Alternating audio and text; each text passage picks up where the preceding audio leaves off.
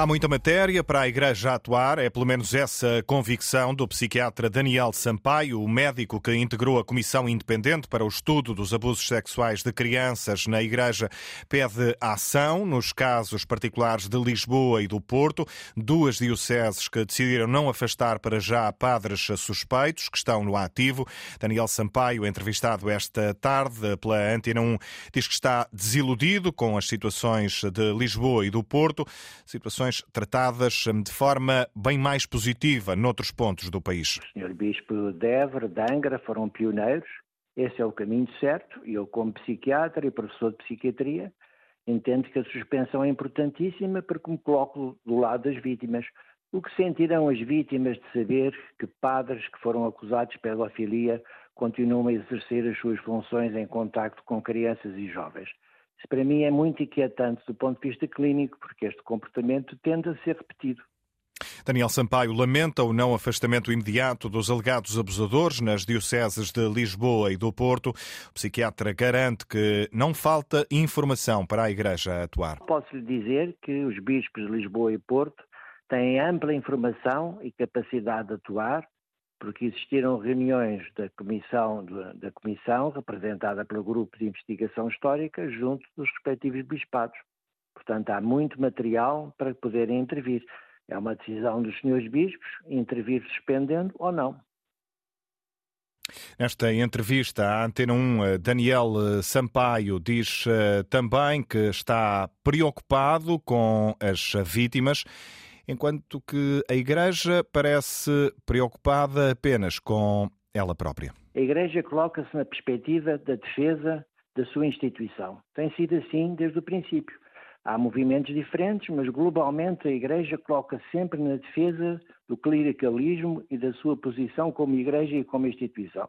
Eu coloco-me do lado das vítimas, porque as entrevistei presencialmente muitas vezes porque conheço muito bem o relatório e porque sou psiquiatra e não posso esquecer a minha posição.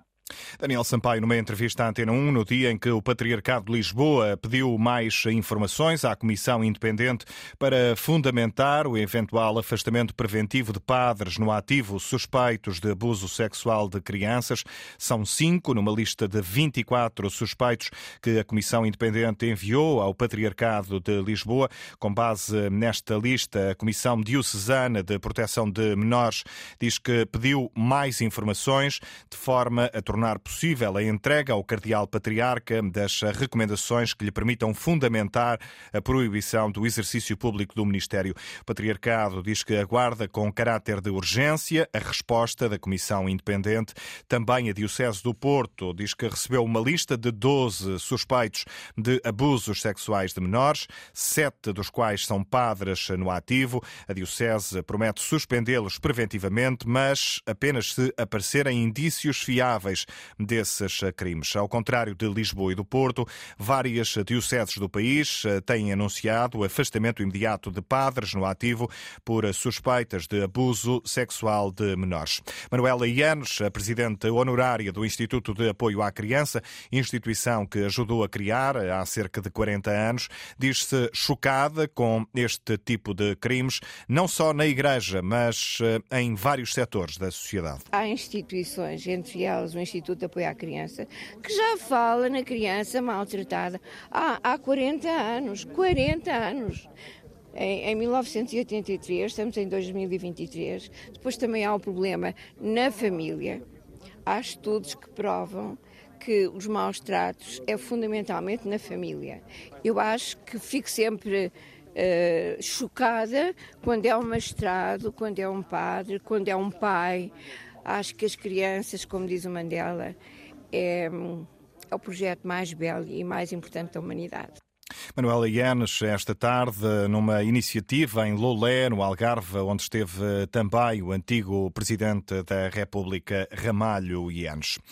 Já são pelo menos 18 as multas aplicadas a camionistas portugueses que estão a circular no estrangeiro com documentação emitida pelo Estado português que não cumpre as regras europeias, os chamados cartões tacográficos que registram os tempos de descanso e de trabalho dos condutores foram produzidos e personalizados pela imprensa nacional Casa da Moeda, sem a marca de homologação, que é obrigatória na União Europeia desde 2014. O Sindicato dos um, Trabalhadores um, de Transportes Rodoviários e Urbanos de Portugal, ouvido há pouco pela Antena 1, confirma que foram já multadas 18 uh, pessoas. O dirigente sindical, Edgar Melo, saúda também a ideia do Instituto da Mobilidade e dos um, Transportes, a ideia de uh, pagar estas multas, mas o sindicato lembra que ainda não está definida a forma de pagamento. Não é no imediato. É, portanto, eles têm que averiguar, junto da Inspeção-Geral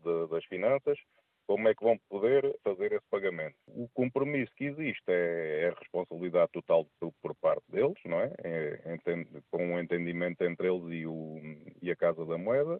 Entretanto, tem havido algumas multas. Há alguma atualização do número de pessoas que já foram multadas? Uh, os dados que nos foram apresentados hoje é que têm 18 casos confirmados até, até ao, ao dia de hoje. São 18 eh, eh, para já, é o que diz o Sindicato dos Trabalhadores de Transportes Rodoviários e Urbanos de Portugal. O Instituto da Mobilidade e dos eh, Transportes tinha conhecimento ao início da tarde de apenas 14 multas aplicadas a motoristas que estão a ser multados no estrangeiro por circularem com documentação emitida por Portugal que não cumpre as regras europeias.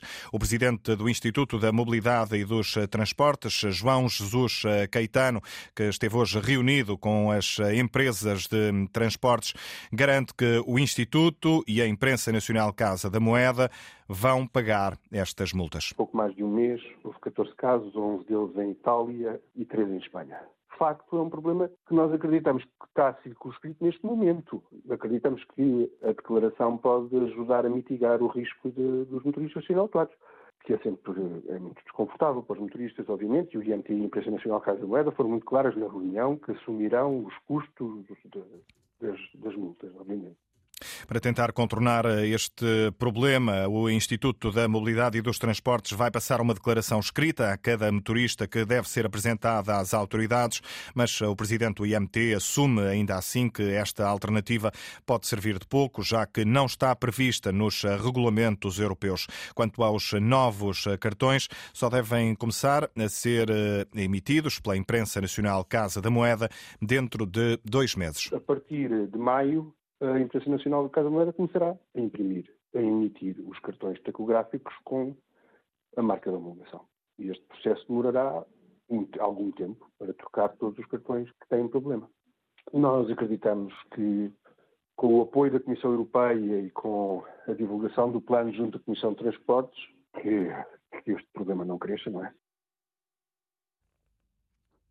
Presidente hum, do Instituto da Mobilidade e dos eh, Transportes, entrevistado esta tarde na Antena 1 a propósito do caso dos motoristas portugueses que estão a ser multados eh, no estrangeiro por causa dos chamados eh, cartões tacográficos emitidos em Portugal que não cumprem as regras europeias. O IMT promete pagar essas multas. O PCP já pediu para ouvir com urgência no Parlamento o presidente do Instituto da Mobilidade e dos eh, Transportes, a propósito deste eh, processo ehm, contactado pela Antena 1 esta tarde. O Ministério das eh, Infraestruturas remete esclarecimentos sobre esta situação para o Instituto da Mobilidade e dos Transportes que fomos ouvindo ao longo da tarde de hoje.